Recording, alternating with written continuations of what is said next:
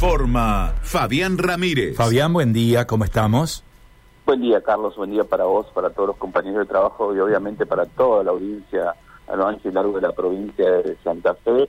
En Reconquista se hizo un balance de lo que tiene que ver con la oficina de empleo, el encargado de esas secciones dentro del municipio, Leonardo Rolón, hizo un balance de cómo se presentó el 2022 y la cantidad de personas que a través de la oficina de empleo pudieron acceder a un trabajo formal, más allá de alguna asistencia, más allá de alguna preparación y capacitación, el funcionario municipal destacó eh, la cantidad de personas que pudieron ingresar a eh, distintas empresas de nuestra ciudad. Si lo podemos escuchar, compartimos ese audio.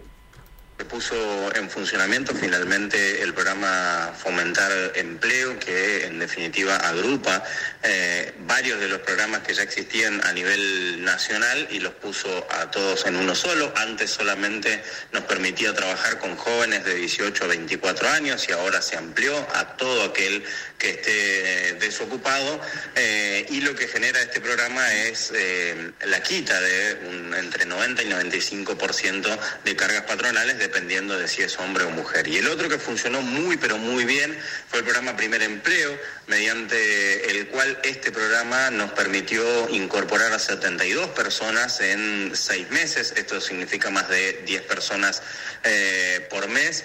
Eh, ingresando al mundo laboral, de los cuales obviamente la gran mayoría continúa hoy trabajando y va a seguir eh, como empleado registrado. Pero además, como el programa Primer Empleo le da a cada empresa el 85% del salario mínimo vital y móvil, esto generó para la ciudad de Reconquista, para las empresas que se incorporaron dentro de este programa, casi 16 millones de pesos que obviamente van a seguir sirviendo para continuar con más inversiones. La verdad es que es una muy buena noticia eh, lo que se ha generado a través de los programas de empleo tanto de provincia como de nación, que siguen vigentes, que las empresas pueden consultar, que los trabajadores también, por supuesto, o los desocupados pueden consultar para poder inscribirse y empezar a sumarse en cualquier momento.